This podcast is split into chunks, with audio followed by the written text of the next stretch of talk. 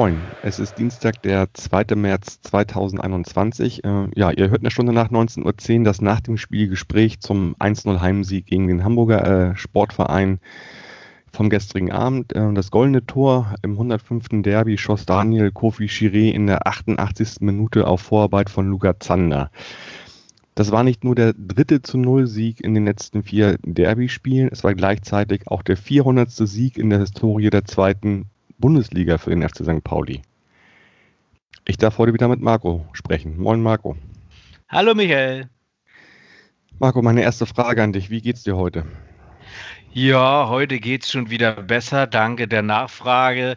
Äh, es treten ja Gewöhnungseffekte ein, äh, so wie du natürlich jetzt das Problem hast, das hast du ja auch am Donnerstag schon gesagt, dass äh, du gar nicht weißt, wie du damit umgehen sollst mit diesem Gewöhnungseffekt der Derby-Siege. Das tut mir auch ein bisschen leid für dich, dass du das jetzt nicht mehr so ganz äh, enthusiastisch genießen kannst äh, mit dieser Häufung. Aber genauso tritt ja bei uns auch der Gewöhnungseffekt ein, dieser Enttäuschung. Und das hat ja noch äh, relativ wenig mit dem Derby zu tun, sondern äh, ja immer wieder mit der Erwartungshaltung und dem, was dann äh, dabei rauskommt. Aber aktuell äh, haben wir ja noch ein paar Spiele vor uns. Ne?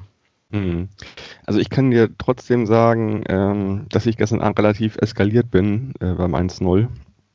Ah. Äh, also der Gewöhnungseffekt ist dann doch noch nicht äh, der gleiche wie, naja gut, ich freue mich eigentlich immer, aber da ja. es hat sich doch eine Menge angestaut, weil das Spiel natürlich auch so, so intensiv gestern war ähm, ja, ist dann doch einiges aus mir in dem Augenblick herausgeplatzt. Ja, wäre ja auch traurig, wenn man mit so einem, äh, gerade diese Siege kurz vor Schluss und wenn es dann auch noch besondere Siege gegen äh, spezielle Gegner sind, also sie Last-Minute-Siege ähm, setzen ja eh immer einiges frei und äh, in diesem Fall war das dann natürlich noch ein bisschen was on top. Da habe ich natürlich vollstes Verständnis für. Mhm. Du hattest ja im VDS erzählt, dass du dir auch jemanden eingeladen hast, dann ist es ja nicht mal beim Nicken geblieben diesmal. Ne? Ihr habt gesagt, ihr, ihr würdet beim, wenn, wenn, ihr ein Tor schießen würdet, äh, euch einmal kurz freundlich zunicken und, und die Hand heben, aber das war dann ja auch nicht so, ne? Nee, war, war, war nicht zu machen tatsächlich. Es, es blieb, es wurde dann ziemlich still. Während des Spiels konnte man doch sich noch gut austauschen, aber es, es, setzte dann tatsächlich eine Stille ein, wie man sie selten hat. Manchmal äh, ruft man ja dann noch irgendwie einen Schreckensschrei aus oder äh, fängt an zu pöbeln, aber in diesem Fall war es dann wirklich nur noch das blanke Entsetzen, weil man natürlich auch wusste, äh, ein Gegentor zu diesem Zeitpunkt äh, ja, bitte nicht schon wieder und äh, was soll da noch passieren, ne? Klar. Mhm. Ja. Wo es definitiv keine Stille gab, war beim Einlaufen der Mannschaften. Da gab es ein ganz tolles großes Feuerwerk. Ähm, nun waren wir logischerweise ja beide nicht im Stadion oder am Stadion. Äh, wie hast du das so wahrgenommen am Fernsehgerät?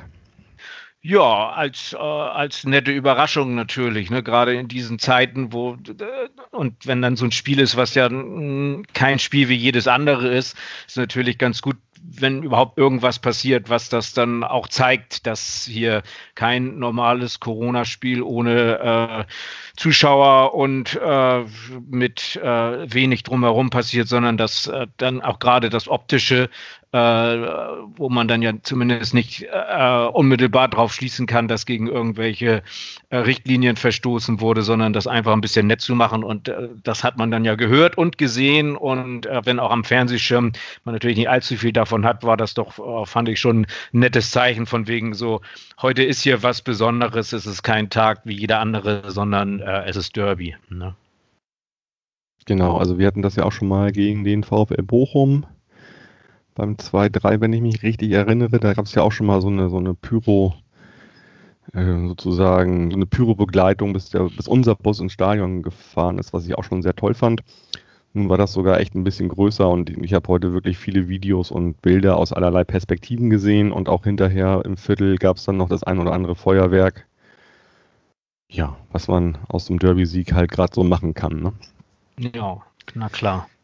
Ähm, Gut, kommen wir doch mal direkt zum Sportlichen. Ähm, Bei uns ist leider relativ kurzfristig Eric Smith ausgefallen auf der Sechserposition mit äh, ja, einer Wadenverletzung, mit Wadenproblemen. Da weiß man auch noch gar nicht, wie lange das andauert. Also es hörte sich eher so an, als wenn auch am Samstag in Karlsruhe er noch keine Option ist. Dafür ist dann Rico Natelli bei uns reingerutscht. Das ist natürlich für viele, die die Leistung von Eric Smith in den letzten Wochen gesehen haben, war das erstmal, glaube ich, so ein kleiner, kleiner Downer gewesen, für mich auch äh, vor Spiel. Letztendlich kann man aber jetzt schon mal sagen, dass Natalie das mehr als gut äh, ausgefüllt hat, wenn auch er ein ganz anderer Spieler ist als Eric Smith, äh, einen anderen ja, Spielansätzen, aber hat das super, super gelöst. Ähm, ja. Und bei euch gab es auch ein paar Änderungen, wenn ich, wenn ich, das, wenn ich das gesehen habe. Ne? Richtig, genau. Also zum einen zu Benatelli nochmal, da war das ja auch, was ich mir im Vorwege an meinem losen Wissen über den FC St. Pauli angelesen habe. Da war ja viel der Name auch immer so ein bisschen als der Leidtragende des, des Erfolgs, so dass man ihm eigentlich zutraut, äh, zur Mannschaft, zur ersten Elf zu gehören, aber natürlich momentan wegen des Erfolgs kein Platz war. Von da war das anscheinend ja genau der Richtige und das hat euch auch dann gestern ja auch keinen Abbruch getan. Ja, ja, bei ich, uns. Ich, ne? ich ja. gehe auch davon aus, dass wahrscheinlich Benatelli in der Hälfte der zweiten Liga überall Stamm spielen würde. Also, mhm. wenn wir da nicht so momentan in der Breite qualitativ so gut aufgestellt wären. Ne? Ja, ja. Klar. Ja, bei uns ist äh, ein bisschen wie erwartet äh, Wagnoman reingerutscht, wieder äh, Jamara war draußen. Dann hatten wir ja das in der, in der Innenverteidigung schon drüber gesprochen, dass äh, Ambrosius natürlich zurückgekehrt ist und dann neben Jung verteidigt hat. Das zwischendurch war, kam ja noch die Frage auf, ob Van Drongelen vielleicht tatsächlich schon so weit ist, von Anfang an zu spielen. Letztendlich hat der Trainer dann auf Jung gesetzt, weil er wohl dann Van Drongelen dann doch nicht sofort reinschmeißen wollte. Und ähm, Vorne rechts hat dann äh, Jatta gespielt äh, und aber es war ja schon schon die äh, eigentlich so die erwartete erste Elf, ja aber auch ein ganz anderes Spielsystem als im Hinspiel. Ne? Also da war noch mit Dreier respektive Fünferkette sozusagen, jetzt mit Viererkette.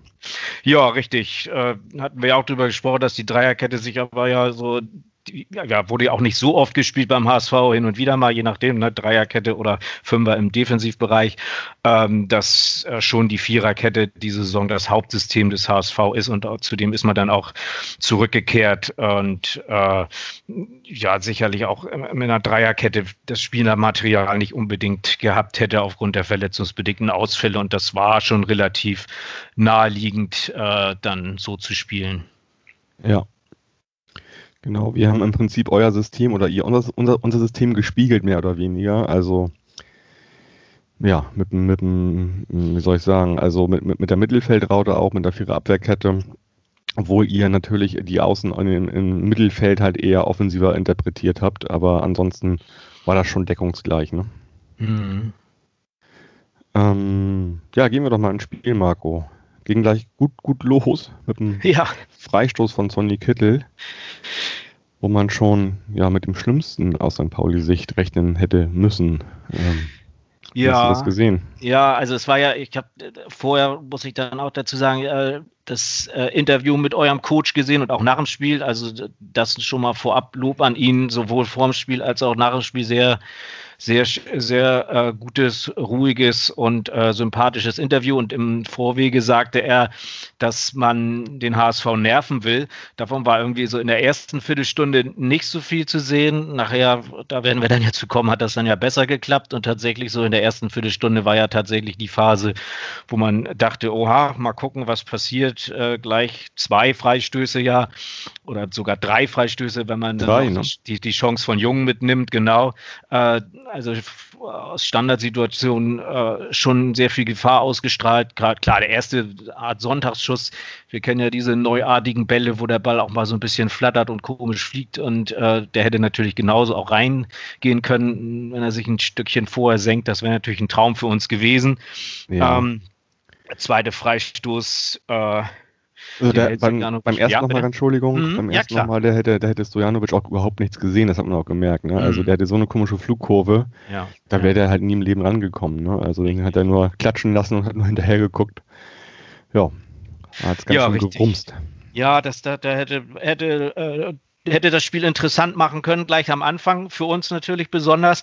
Da ist es dann nicht so weit gekommen und die beiden nächsten dicken Chancen auch durch Freistöße. Da, gut, den, den zweiten hält er gut, war natürlich auch ein Ball, den Torwart gut halten kann, aber war mhm. auch sehr gut geschossen von Kittel. Und der dritte, das, das war dann tatsächlich mal ein Freistoß mit Überraschungseffekt, den man dann ja sehr schnell äh, ausgeführt hat und äh, dann Jung in der Mitte nicht, nicht so richtig den, den richtigen Körperteil gefunden hat, um richtig Druck auszuüben. ist dann trotzdem noch gegen die Latte gegangen, aber ich denke mal, den hätte Stojanovic auch gehabt ansonsten. Ja, war ein Kopfballaufsetzer und äh, ich dachte auch im ersten Augenblick, es wäre eine Ecke, weil er noch dran war, war er aber nicht. Also insofern, er wäre dran gewesen, wenn es hätte sein müssen. Ja, ich, ne? das, das denke ich auch, genau.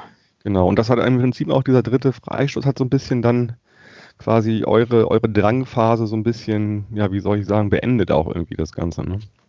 Ja, richtig. Also dann von da an merkte man, dass äh, St. Pauli das Spiel besser in den Griff bekam, auch mehr Zugriff bekommen hat, äh, gerade so im, im, offensiven Mittelfeld auch äh, technisch stark im 1 zu 1 und gute Sachen rausgespielt hat. HSV auch ein bisschen unaufmerksamer wurde und dann sich dann doch auch kritische Szenen im Strafraum beim HSV abgespielt haben. Äh, Paradesituation auf jeden Fall. Das Ding, ich glaube, es war Burgstaller, der aus sieben mhm. Metern äh, geschossen hat und Ulreich eine starke Fußabwehr machen konnte und dann noch ein paar weitere äh, gefährliche Szenen von St. Pauli. Ähm, ja, also da, da hat sie, hat man schon gemerkt, also jetzt ist das Spiel offen, beziehungsweise kippte schon in die Richtung, ähm, dass St. Pauli zumindest mehr Gefahr ausgestrahlt hat als der mhm. HSV dann im Laufe der ersten Hälfte. Ne?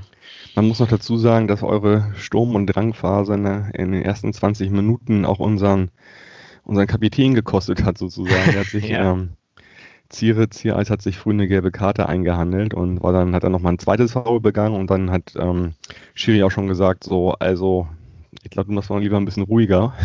Mhm. Ansonsten bist du wieder schnell draußen und das haben natürlich auch ja, das Trainerteam von außen gesehen und haben dann zwangsläufig auch Ziere äh, ausgewechselt in der 28. gegen Ricky Niesen.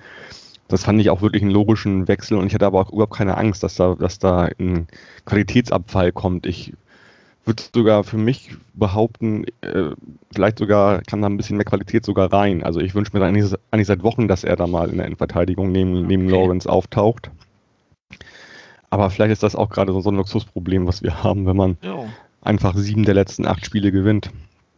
Das, das ist richtig. Vor allem ist es natürlich gut, wenn man dann so reagieren kann und nicht, genau wie du richtig sagst, nicht die Angst hat, oh, bringt das jetzt irgendwie unser Gleichgewicht auseinander, sondern dass das eins zu eins so gut gepasst hat. Ja. Ist natürlich immer, weil man denkt, man merkt ja als Fan dann auch immer, oh, erste gelbe Karte und fragt sich dann ja auch immer, na, Trainer, äh, ne, lieber einen anderen als zu zehnt und der Trainer denkt vielleicht ein bisschen anders, weil ja. er denkt so, hm, naja, das ist ein Profi und der weiß schon, wie er sich zu verhalten hat und äh, wenn man dann eine gleichwertige Alternative hat, ist es natürlich natürlich ein bisschen einfacher zu sagen, nee, jetzt gehen wir lieber auf Nummer sicher und wollen hier nicht in Unterzahl kommen. Ne? Hm. Also ich habe jetzt natürlich Ricky Niesen auch noch nicht so viel spielen sehen und das ist ja immer noch auch so, wenn du jemanden im Fernsehen siehst, siehst du ihn ja immer nur in bestimmten Positionen, in bestimmten Situationen. Mhm. Ich finde, ich weiß gar nicht, wer es war, Thorsten Schaaf von Düsseldorf, der meinte auch, man lernt eigentlich einen Spieler erst kennen, wenn man ihn im Stadion sieht, auch außerhalb der Kameraperspektive. Wie bewegt er sich, wie läuft er, wie hat er für eine, was hat er für eine Attitüde und so weiter. Ja, Aber davon mal, unabhängig, davon mal unabhängig, die reinen Zahlen, die halt Ricky Niesen mitbringt, also eine Erfahrung, die sind einfach so unfassbar äh, groß für die zweite Liga, als dass ja ich mir da wirklich wenig Sorgen gemacht habe.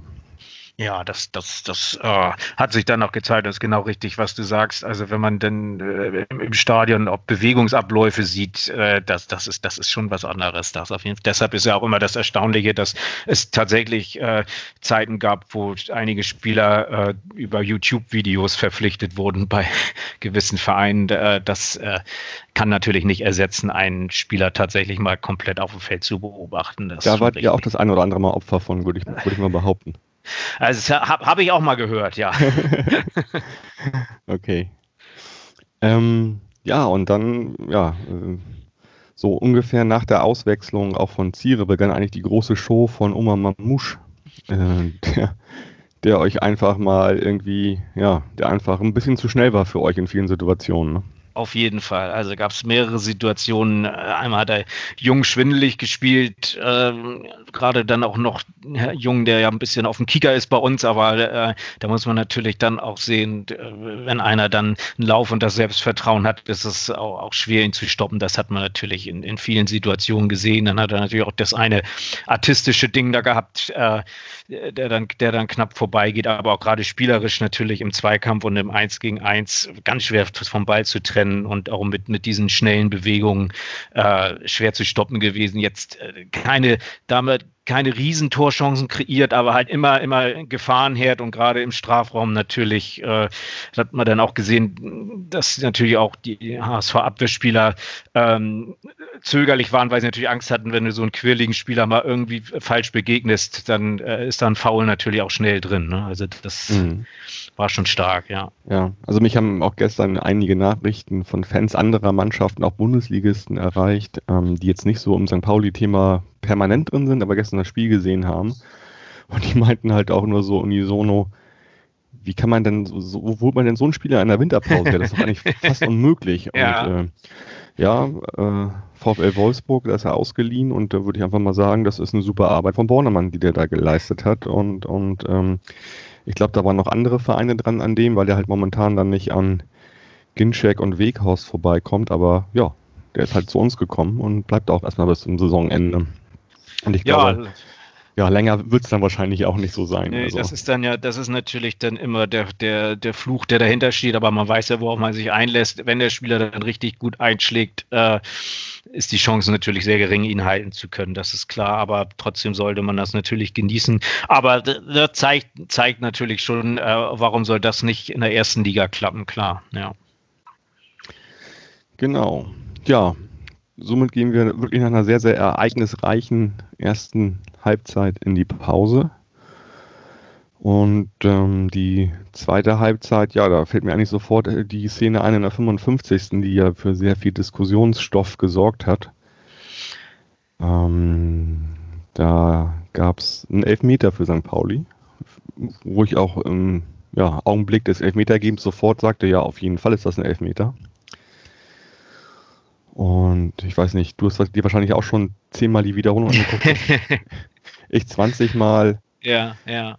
Bevor ich dazu was sage, mhm. sag du nochmal, wie du das wahrgenommen hast. Ja, okay. Also zunächst die Live-Situation. Äh, du siehst natürlich Jungen mit beiden Beinen da reinfliegen und äh, bevor man irgendwas beurteilen kann, sieht man schon die die sofortige, schnelle Geste von Dennis Eitekin, dass er den Elver gibt.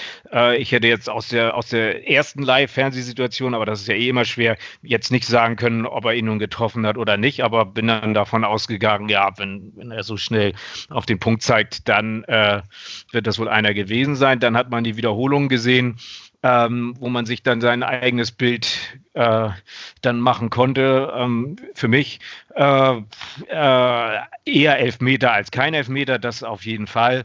Ähm, dieses gute alte, ich habe doch den Ball gespielt, nun musste man ja auch viermal hingucken, wer hat eigentlich den Ball wann gespielt. Das war ja in dieser Situation auch äh, äußerst schwer äh, zu sehen. Ähm, es gab dann irgendwann die Kameraeinstellung, wo man gesehen hat, dass äh, Jung tatsächlich den Ball spielt. Aber die Frage ist natürlich auch wann und vor allem äh, dieses gute alte, ich habe doch den Ball gespielt und am besten noch äh, vorzeigen mit den Händen und eine runde Bewegung machen, sagt ja nichts darüber aus, was man vielleicht noch so getroffen hat. Und äh, in dem Fall hat er natürlich auf jeden Fall ähm, den Gegenspieler auch getroffen. Und äh, deshalb hat es mich natürlich auch sehr überrascht, dass äh, den Elfmeter dann oder die Entscheidung dann zurückgenommen hat.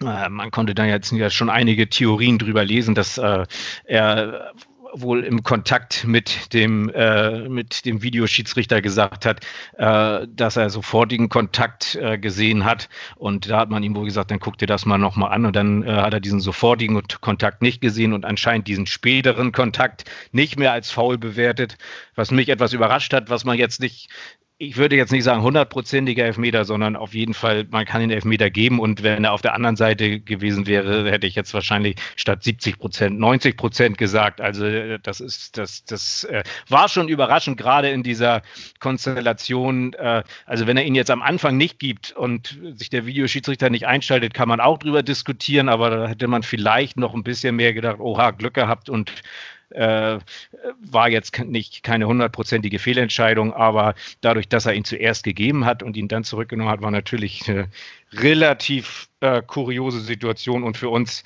in dem Moment Glück, im Nachhinein vielleicht gar nicht unbedingt Glück, vielleicht wäre es besser gewesen, wenn da das 1-0 fällt, damit man dann wenigstens noch fast eine ganze Halbzeit äh, Zeit hat, diesen, dieses Gegentor abzuschütteln und auch nochmal, vielleicht noch ein bisschen mitzuspielen. Das haben wir ja nach der 88. Minute dann nicht mehr gemacht. Mhm.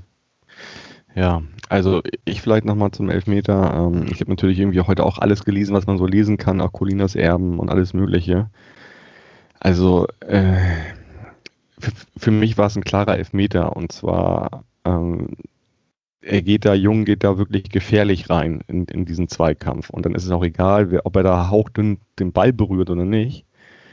Er nimmt da ja fast schon die Verletzung des Gegenspielers in Kauf mit beiden Beinen ist natürlich eh schon immer, so. ne, das, das, ja. das sowieso, das, das, da muss schon, ist schon, muss er wirklich schon weit und breit keinen treffen und dass er ihn getroffen hat, ist ja auch klar. Also das, genau, also ja. wirklich, also wir würden darüber nicht reden, wenn das irgendwo Mittelfeld gewesen wäre. Da würde jeder sagen, auch, auch jeder, jeder, jeder, jeder HSVer, ja, okay, ist klar, ist das, ein, ist das ein Freistoß. Und vielleicht sogar eine gelb-rote Karte, so. Also wäre das dann das, ja gewesen. Ja, genau. Das wär, also er hat ja nicht, nicht, hat ja nicht sofort, also er hat ja sofort auf den Elfmeterpunkt gezeigt und zumindest dann noch nicht gezuckt, gezückt die Karte. Vielleicht hätte er es noch gemacht. Irgendwann ist er dann ja erstmal zum Bildschirm gelaufen, dann hatte sich das erledigt.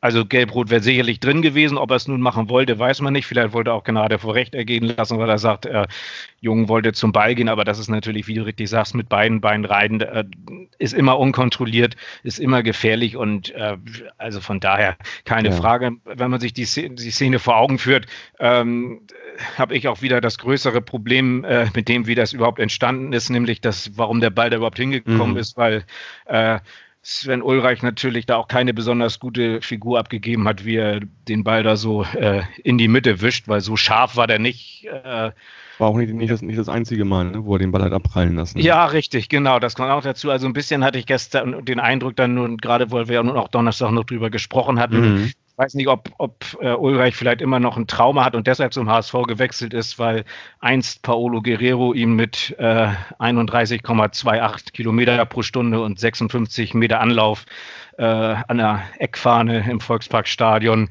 äh, mal äh, so richtig einen mitgegeben hatte. Vielleicht äh, ist das, ist das, sind das irgendwie noch Spätfolgen, dass er mit dem HSV nicht so ganz klarkommt. Also das, äh, ist irgendwie, also ja, war auch gestern wieder, wieder nicht, nicht äh, keine Sicherheit ausgestrahlt und in der Situation kommt es halt gar nicht dazu, wenn er den irgendwie, also ich glaube, vielleicht kann er den sogar festhalten oder aber auch woanders hin abwehren, aber mhm. äh, lässt ihn natürlich da direkt vor die Füße und gibt dann Jungen auch gar keine andere Chance. Was, was sollte er machen? Ne? Also, ja, ja. Ja. Mhm. Okay, um das nochmal abzuschließen mit dem Elfmeter auch. Ähm, also ich finde diese VAR-Geschichte nach wie vor irgendwie richtig doof. Äh, die zerpflückten Spiel, es ist und vor allen Dingen das, was mir am meisten auf den Keks geht dabei, es ist einfach nicht stringent nachvollziehbar für den Zuschauer. Ich meine, viele Sachen sind für Zuschauer, für normale nicht nachvollziehbar bei Schiri-Entscheidungen und die sind doch richtig im Nachhinein. Trotzdem finde ich diese VAR-Geschichte sowas von konfus. Ähm, die, du hast vielleicht irgendwie, es ist vielleicht fairer zu so und so viel Prozent, aber das ganze Spiel macht es halt einfach schlechter, finde ich. Ja, man hat da natürlich ein Instrument an die Hand gegeben, äh, dass man mit dem man von, von Anfang an nicht, nicht äh, vorsichtig genug umgegangen ist, sage ich mal. Ne? Also äh, Sinn der Sache war ja wirklich Dinge auszuschließen, wie äh, dass einer durch ein Handspiel im WM-Qualifikationsspiel zur WM kommt und ein anderes Land nicht und das hat, äh, hat jeder gesehen, nur der Schiedsrichter nicht. Also solche Dinge. Aber klar, wo sind die Grenzen? Es ist immer sehr schwierig. Ähm, man arbeitet weiter dran, aber man arbeitet jetzt auch schon lange dran und natürlich führt es immer ja. wieder zu, zu, zu, also man hat ja am Anfang gesagt, es wird dann keine Diskussion mehr geben. Ganz das Gegenteil ist ja der Fall. Das ist ja auch schön, dass man immer noch diskutieren kann. Aber am schlimmsten ist es ja eigentlich, was wir nun im Moment nicht haben, im Stadion. Wenn du im Stadion bist und wieder fünf Minuten nicht weißt, was ist eigentlich ja. los, äh, ne, äh, du jubelst erstmal, weiß gar nicht, kann ich wirklich jubeln?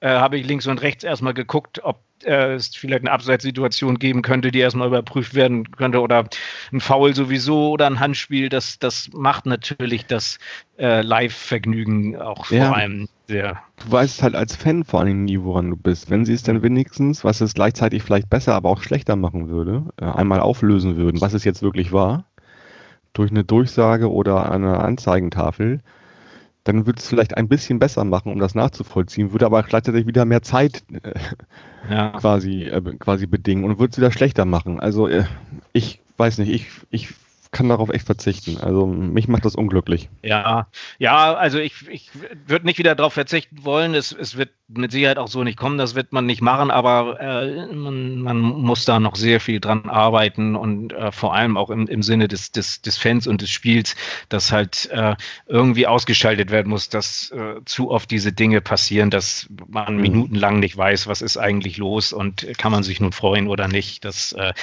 sollte schon auf, auf, auf wenige wirklich sehr wichtige äh, Situationen beschränkt werden. Äh, dieses Detektivspiel soll ja äh, nun eh schon, äh, ist ja eh schon in der Kritik und soll ja auch nicht gemacht werden. Und wenn dann irgendwo ein Foul war und dann drei Spielzüge später äh, ein Tor fällt und äh, na, so, solche Dinge sollten halt einfach nicht sein, dass da dann noch drüber diskutiert wird. So. Ja. Okay, eine unstrittige ähm, Sache gab es dann in der 64. wo der Schiri sich nicht einschalten musste. Also hat er natürlich, aber jedem war klar, warum er das macht. Äh, da hat Theodor ein Tor geschossen, aber also sogar ein schönes Tor, aber hat, das, hat, hat sich selbst mit der Hand vorgelegt. Ne?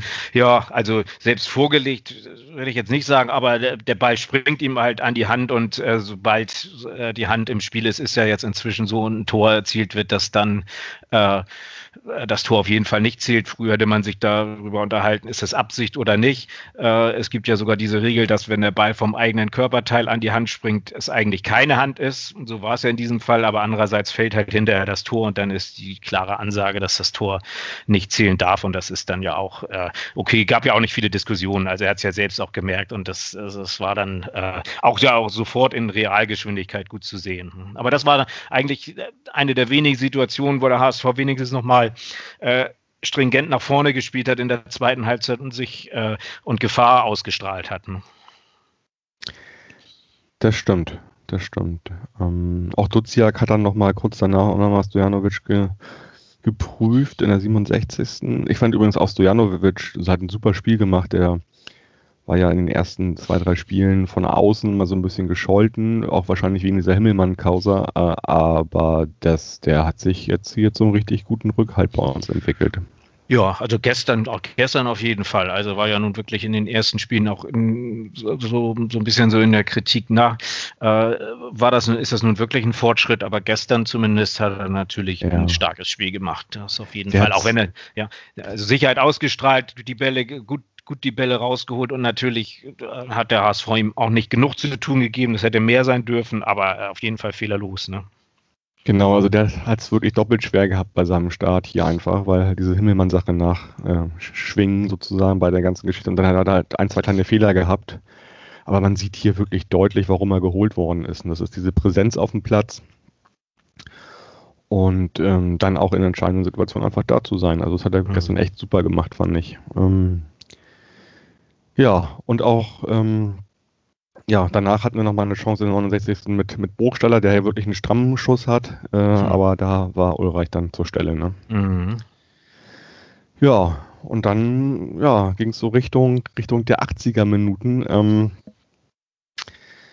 wir hatten dann nochmal so ein paar Wechsel. Also ihr habt ja zwischenzeitlich auch Van Drongelen reingebracht für Jung. Ich glaube auch wegen dieser Aktion mit dem Elfmeter wahrscheinlich. Äh, da war halt die, auch die Chance da, dass da vielleicht das Gelb-Rot gibt für Jung, ne? Richtig, also die, die erste gelbe Karte war ja schon sehr dumm von ihm, wo er den Ball von draußen mit reinnimmt und äh, ja, also das kann man natürlich äh, sowieso nicht machen und schon gar nicht mit dem Schiedsrichter wie Dennis Eitekin, da sagt er natürlich, ja hallo, ich lasse mir hier von dir nicht auf der Nase rumtanzen, da gibt es natürlich sofort gelb und eine erste gelbe Karte wegen Dummheit, da wartet man ja eigentlich nur drauf, dass dann eine zweite richtige gelbe Karte kommt, das äh, wäre ja so Murphys Law so ein bisschen. Ja. äh, und in, in diesem Fall, okay, hat man dann gesagt, gesagt, ja, äh, wie du richtig sagst, da, das war natürlich in der Situation äh, schon Glück, dass es da kein Gelbrot gab. aufgrund des aufgehobenen Strafstoßes und äh, ja, dann war es dann auch an der Zeit, Van Drongelen äh, reinzuschmeißen. Wenn eh schon da wusste ich, dass alles ja. gut wird.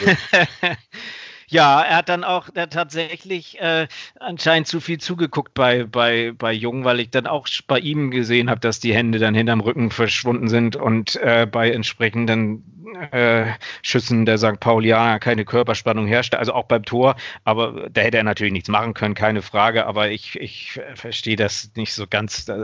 Allein die Ausstrahlung, äh, wenn man da so ein bisschen tänzelt und die Hände hinterm Rücken verschränkt, das äh, finde ich, strahlt nicht unbedingt aus, so ich werfe mich jetzt mit allem rein und versuche dir den Ball abzunehmen. So, das äh, ja. hat er jetzt auch so an sich gehabt. Aber jetzt ist er ja, hat er sich ja gleich wieder verletzt äh, und ist dann ja, erst länger. Ja. länger auch aus, habe ich gelesen. Ne? Äh, natürlich ärgerlich, gerade bei der Defensivsituation im Moment beim HSV. Es wäre eine gute Option mehr gewesen. Mhm gerade nach dem Derby, ne, wir hatten ja drüber gesprochen, zum Derby muss nicht unbedingt sein, aber nach dem Derby hätten wir ihn sicherlich gern gesehen, weil er natürlich auch von der Mentalität her wichtig ist. Ne? Ja. Das ist natürlich jetzt sehr ärgerlich. Ja, bei uns ja auch Paccarada hat in den letzten Spielen unfassbar gut gespielt und ähm, der hatte sich dann, ja, musste ausgewechselt werden, schon in der 70. ungefähr, ist dann nochmal wieder auf den Platz gegangen, aber es ging einfach nicht. Äh, mhm. Sah so aus wie Patella oder so, bei mir nicht ganz sicher. Und dafür kam Buballa rein in der 78. wo man sich jetzt, ja, natürlich hat jetzt auch die letzten Spiele nicht gespielt, aber er hat das auch super gemacht, ähm, die letzten, letzten 15 Minuten. Also Buballa rein. Und dann gab es ja so quasi gleichzeitig fast so ein, so ein, so ein Doppelwechsel bei euch und bei uns. Ähm, vielleicht erstmal zu deinem Doppelwechsel, die beiden Ws. Ja, Wood und Winsheimer, also ja, Bobby Wood hat eine lange Geschichte beim HSV Tune scheint ganz gut mit ihm zu können, sonst wäre er nicht, nicht so oft erster Einwechselstürmer. Ähm, für mich äh, vom Spielverlauf her, das ist immer leicht gesagt, äh, sagt man ja eigentlich immer, warum wechselt er so spät? Das ist ja das typische Ding, gibt es in vielen Vereinen, beim HSV natürlich auch. Ähm, ich fand, dass der HSV so im Laufe der zweiten Halbzeit zu wenig gezeigt hat, dass er gewinnen will, wenn er denn gewinnen wollte oder ob, ob der nicht doch der Punkt reicht vom Spielverlauf her. Äh, wenn man sich die Konstellation in der zweiten Liga anguckt, brauchte man einen Sieg auf jeden Fall, auch wenn es noch viele Spiele sind. Natürlich will man kein Derby verlieren. Letztendlich hat es hinten raus ja auch gezeigt, wo es hinführt. Aber diese Wechsel, wenn, hätte ich sie halt gerne früher gesehen, weil irgendwie dann ja in der zweiten Halbzeit dann wirklich zu wenig dagegen gesetzt wurde. Also gerade auch wenn man sich den Spielverlauf anguckt, am Anfang gut und es wurde immer schlechter, beziehungsweise St. Pauli immer stärker, dann finde ich, darf man sich auch rechtzeitig mal irgendwas einfallen lassen. Klar kann das auch schief gehen, aber nicht umsonst spricht man beim HSV ja nun von einer sehr guten Bank. Und ob es nun Wood und Winsheimer sein mussten oder ob man nun eine Reihe bringt oder ob man Aaron Hunt bringt, den man gestern gar nicht gebracht hat, aber zumindest mal ein Zeichen zu setzen und auch dem Gegner eine Aufgabe zu geben, so jetzt kommt ein anderer Spielertyp rein, äh, vielleicht ändert sich auch was an der Taktik. Äh, das habe ich dann doch vermisst in der zweiten Halbzeit. Und letztendlich ja, sind die Wechsel dann natürlich, also die Wechsel beim HSV verpufft, beim FC St. Pauli nicht. Ja, also war ja dann doch aber trotzdem nochmal so eine Aussage, Wood und Vince haben gedacht, so, okay, die wollen jetzt nochmal den Sieg halt haben. Ne? Also äh, das sind Richtig. ja zwei nominelle Stürmer. Also, ne? Ja, wobei Winsheimer eigentlich äh, in dieser Saison schon viele Positionen gespielt hat, äh, auch mal auf der 8 oder um, um die 10 herum so ganz wild oder die 10 selbst oder auch mal außen, wobei er kein Außenstürmer ist. Ähm, Klar, ja, ist natürlich einer für vorne drin und Bobby Wood sowieso. Also es war dann auf jeden Fall der zweite Stürmer mit Wood und Witzheimer eher dahinter. Natürlich ein Zeichen, aber meines Erachtens halt auf jeden Fall zu spät. Ja, okay. Ja, und eine Minute später war unser Doppelwechsel. Der war auch nicht ganz unwichtig, wie du schon gesagt hast. Ähm, mhm. Matanovic, den ich auch immer super toll finde, von dem ich mir noch so viel verspreche äh, und ich sehr froh bin, dass er bei uns ist. Ähm, für Mamouche rein, Mamouche war auch einfach Knille irgendwie von dem tiefen Boden, von vielen Rumlaufen, Geackere. Und Becker hatte jetzt nicht so einen Glanztag, dafür kam Zander rein.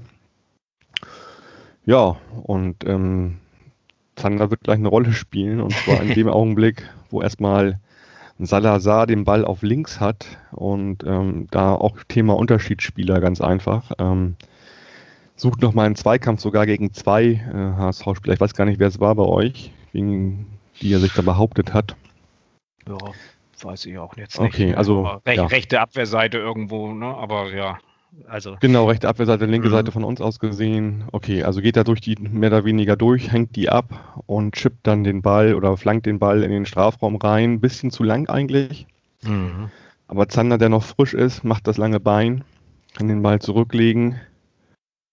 Und dann kommt ja Chiré und macht da so einen Martin Krieg Gedächtnisschuss mit 198.000 km/h oder das Ding da in, ins Tor rein. Ne? Ja, perfekt. Also perfekt getroffen muss man tatsächlich nicht halten. ist auch, glaube ich, äh, äh, da fliegt dann eher die Faust weg, wenn sie dann rankommt. Aber Sah nicht nach Torwartfehler aus. nee, tatsächlich nicht.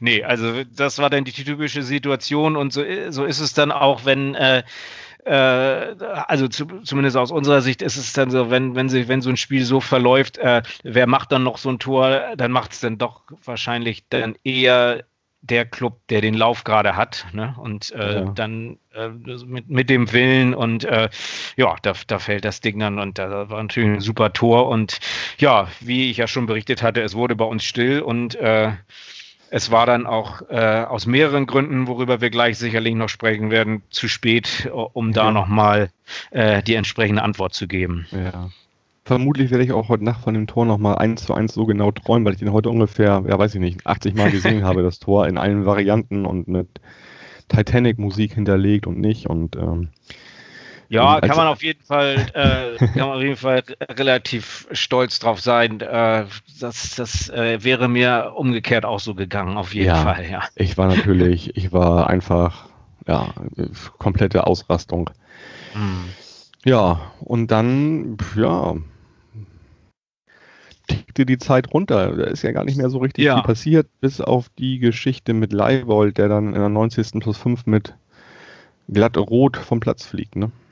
Also wirklich für mich gestern das Enttäuschendste am Spiel. Äh, man kann über viele Enttäuschungen beim HSV reden und auch gern gestern während des Spiels wieder, aber das Enttäuschendste war wirklich das Verhalten nach dem 0-1 eigentlich. Also äh, wenn man sich ans Hinspiel erinnert, wie der HSV da geantwortet hat auf das 1 zu 2, das war natürlich nahezu perfekt.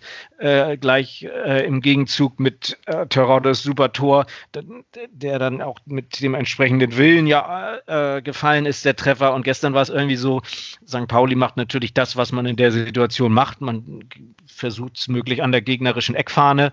Äh, schon da hat der HSV nicht viel entgegenzusetzen gehabt. Und wenn man dann noch bei runterlaufender Uhr, also es waren ja immerhin noch zwei Minuten plus vier Minuten Nachspielzeit, von der, von der Zeit ist dann nachher nicht mehr viel geblieben, aber äh, mhm. rein aus, verursacht halt aus Dummheit vom HSV, also wenn man sich dann da provozieren lässt äh, und die Uhr runterlaufen lässt und dann auch natürlich auch noch eine Tätigkeit begeht, ja, dann hat man es natürlich auch nicht besser verdient. Das, das ja. äh, ist natürlich äußerst übel, weil man weiß natürlich auch, äh, es kann alles passieren und normalerweise hätte man irgendwie versuchen müssen, den Ball nach vorne zu bringen und dann äh, hätte sich ja so ein bisschen zumindest gedreht, dass sicherlich St. Pauli auch noch ein bisschen hätte Angst kriegen können, wenn man sie denn in die Situation gebracht hätte. Aber soweit ist es ja gar nicht gekommen. Ne? Ja. Ja, also Guido hat es auch hinterher ja gesagt, er, er, hat da, also er war super ehrlich halt so, ne? Also dachte, ich habe da ja. provoziert. Ganz ehrlich, für mich ist es keine Provokation, äh, war es keine Provokation. Also der will das Spiel langsam machen, haut nochmal gegen den Ball, das ist maximal gelb, dann ist das Ding auch, auch gegessen, fertig, kannst du weiterspielen. Aber wie Leibold dann ihn dann voll in die Beine tritt, also und ja. dann muss ja auch noch irgendjemand entschieden haben bei euch in der Medienabteilung, wir lassen Leibold mal zum Interview nach dem Spiel. Das ist eine super Idee. ähm, ja. Und dann redet er sich um Kopf und Kragen da, mhm. äh, was man natürlich auch verstehen kann, dass sowas passiert in einer Emotion.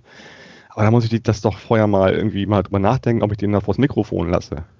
Ja, oder eben halt vor, vorher schon einnorden, so von wegen, äh, du weißt, was du gleich gefragt werden wirst und jeder hat gesehen, was passiert ist. Also äh, zeig dich gleich schon mal demütig äh, und, und reu, reumütig, aber äh, also dann noch, da dann musste noch, ich wirklich, ja. da musste ich wirklich laut lachen halt vom Fernseher. Ja, also das tat ja. mir dann auch irgendwie leid für, für dich jetzt, für die, die ich kenne, aber das war wirklich peinlich gewesen, zu sagen, da, da war nichts so, so unter, unter, dem Motto. Also, ne? also, da war nichts, hat er ja nur nicht gesagt, aber er hat, ja, er hat das ja so ein bisschen so hingestellt, als müsste man die, die Karte nicht geben und äh, so, so, von wegen noch sozusagen, eigentlich ist äh, Dennis Eidekin guter Schiedsrichter, aber muss man und dann vor allem dieses typische grauenhafte Argument äh, zu diesem Zeitpunkt, was hat der Zeitpunkt damit zu tun? Aktion ist Aktion Situation. Ne? Also ja. ja. das war leider Fremdschämen und äh, klar, man, wie du richtig sagst, dem Spieler kannst du eigentlich gar nicht den Vorwurf machen, auch wenn er der Kapitän ist, aber der äh, äh schlimmer ist eigentlich, wie kann das eigentlich passieren, dass er wenn er denn zum Interview geht, nicht äh, schon vorher nochmal mit auf den Weg bekommen hat, wie die Situation denn äh, für alle aussah. Ne? Also mhm. der, der, dass, er, dass er getreten hat, muss er natürlich auch merken, dass, dass äh, äh, so viel Adrenalin kannst du nicht in dir haben, um das gar nicht mitzukriegen. Äh, und das ist dann natürlich schon, ja. Ja, naja, gut. Ne? Also wir, wir, wissen mittlerweile auch, dass äh, er zwei Spiele gesperrt ist mhm. Eine Geldstrafe dahinter steckt. Ich weiß gar nicht, wie hoch ist, aber auch egal. 8000 also Euro, ja. Wird, also wird irgendjemand bezahlen aus der Portokasse, denke ich mal. Das, da gehe ich auch von aus, ja. Obwohl ich weiß gar nicht, wie groß eure Portokasse mittlerweile noch ist. aber Ja, für 8000 wird es noch reichen. Wir haben ja gerade äh, das äh, Grundstück zurück an die Stadt verkauft. Äh, das ist natürlich zweckgebunden. Das muss ja alles für die Europameisterschaft ausgegeben werden, das Geld. Da gibt es auch gar nichts zu lachen. Wenn der HSV nee. Geld, Geld einnimmt, dann gibt er das natürlich nur dafür aus, wofür es gedacht ist. Wir erinnern uns an die Anleihe. Ja, ja nein. Ich, super, super, super Move. Äh, auch nochmal Glückwunsch an die Stadt, die das, ähm, naja, gut. ja. ja. ja. Wir, wir, setzen jetzt auf Erbbaurechte. Das, äh, das ist nur konsequent, aber äh, Gott. Äh, du darfst nicht sagen, wo du als Beamter tätig bist. Das ist auch völlig in Ordnung, Marco.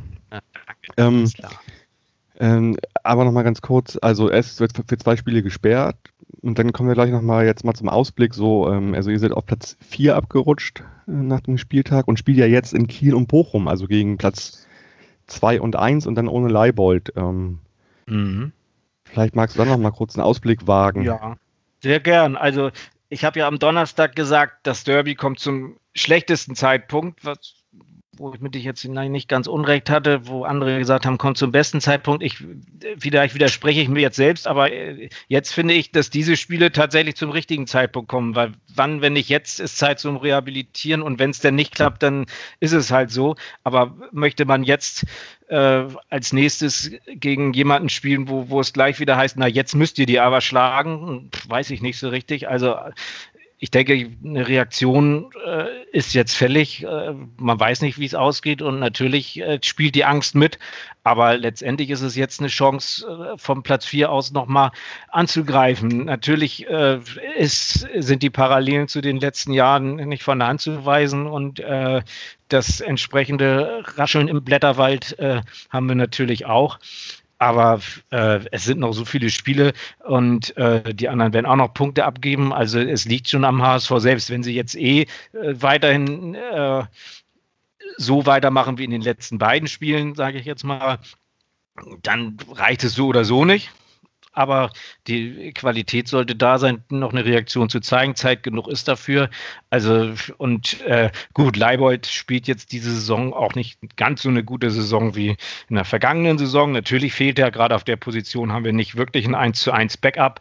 Da wird Wer wäre das? ein bisschen, also können wir vorstellen, dass Jamara dann da spielt, der kann das sicherlich, auch wenn der linke Fuß nicht sein Fuß ist, äh, kann mir auch vorstellen, dass Haya das spielt, der kann ja auch überall spielen. Ja, das, das würde dann wieder ne? mhm. genau, das würde dann wieder bedeuten, also Onana kehrt ja zurück. Von daher könnte dann Onana Haya auf der 6 ersetzen und Haya nach links gehen. Also das sind wohl die beiden Varianten. Okay. Mhm. Also das, äh, äh, darauf wird, wird es dann wohl hinauslaufen, wenn man denn bei der Viererkette bleibt. Und dadurch, dass Van Drongel dann jetzt ja nun ausfällt, glaube ich auch nicht, dass äh, dann, ansonsten hätte man vielleicht über eine Dreierkette nachdenken können, ne? ja, dass man okay. das irgendwie anders regelt. Aber so glaube ich das jetzt nicht. Okay, alles klar. Dann abschließende Frage von mir, Marco. Äh, am Pfingstmontag, das ist der Tag nach dem letzten Spieltag der zweiten Bundesliga, Rathausbalkon oder Grillen auf Einladung der Mannschaft im Volkspark? Pfingstmontag, Rathausbalkon, ja, ist, ist eine reine Pandemiefrage, würde ich sagen. Auch, auch äh, was das Grillen angeht. Ich glaube, das Thema Grillen lassen wir. Jetzt, jetzt nicht rausreden, Marco. Äh, wir bleiben positiv. Ich, ich, kann mir das, ich kann mir das nicht erlauben. Ich, du hast mich letztes Mal dazu gebracht, dass ich 3 zu 1 für den HSV getippt habe. Damit lag ich schon daneben. Jetzt bin ich dran, richtig zu liegen. Aller guten Dinge sind drei. Äh, wieder Platz 4 ist nicht möglich, aber vielleicht müssen wir noch auf die Relegation warten. Hm.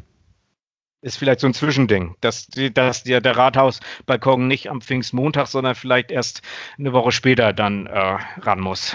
Okay, mit der Antwort kann ich gut leben. Ah, danke. Marco, dann erstmal alles Gute für dich. Danke, äh, dir auch. Für die restliche Saison vielen Dank für deine Zeit, für die beiden Gespräche. Mir hat das großen Spaß gemacht und ähm, mal gucken, wie wir das in welcher Konstellation dann in der nächsten Saison wiederholen oder auch nicht oder auch nicht. Ich habe schon was gelesen. Zwölf Punkte sind es noch zum Relegationsplatz. Zusammen aufsteigen wäre, wäre puh, also da ja. müsste schon sehr viel passieren. Ne? Ich glaube, einer vom Abendblatt hat dann auch tatsächlich gestern in der PK-Schule noch gefragt, wie es denn jetzt wäre, ob man noch vielleicht äh, dann auch aufsteigen kann. Ähm, das hat er aber schön abgebügelt, das Ganze. Macht auch keinen Sinn. Also vor vier Wochen waren wir noch einfach, einfach am Boden ja. irgendwie und jetzt ja. erstmal dieses Genießen da. Also ich gucke immer noch nach unten, mehr nach unten als nach oben und gucke immer noch, wie spielt denn Sandhausen, wie spielt Braunschweig. Also insofern das sollten ist wir auch mal. Verständlich. Wenn, wenn die nächsten fünf Siege kommen und äh, dann kann man vielleicht ja. auch mal reden. Ne? Wenn, der, wenn der erste Rückrundenplatz auf der, in, der, in der Rückrundentabelle so lange verteidigt wird, äh, weiß das, ich. Paderborn hatte auch viel, viel Rückstand, glaube ich. Das voll. stimmt, ja. Ich meine, das macht gerade alles wirklich, wirklich Spaß irgendwie und das ist, ist, ist, ist, ist eine super Mannschaft, aber ich muss mich auch erstmal von diesem Schock der Hinrunde erholen. Ähm, und insofern da bist, du auf, da bist du auf dem besten Wege, glaube ich. Ja, das glaube ich auch. Ja. Gut, Marco, dann bis bald und einen schönen ja, Abend für dich. Jo, danke dir. Dir auch. Und ich erzähle nochmal, ja, für uns geht Samstag nach Karlsruhe auch schon wieder. Ähm, hier wird es auch natürlich auch wieder zwei Gespräche geben. Dieses Mal macht die beiden, ähm, die beiden Gespräche Yannick und ja, den Hörerinnen wünsche ich noch eine schöne Woche. Genießt den Derby-Sieg in vollen Zügen und dann bis bald. Forza, bleibt gesund und macht's gut. Ciao, ciao.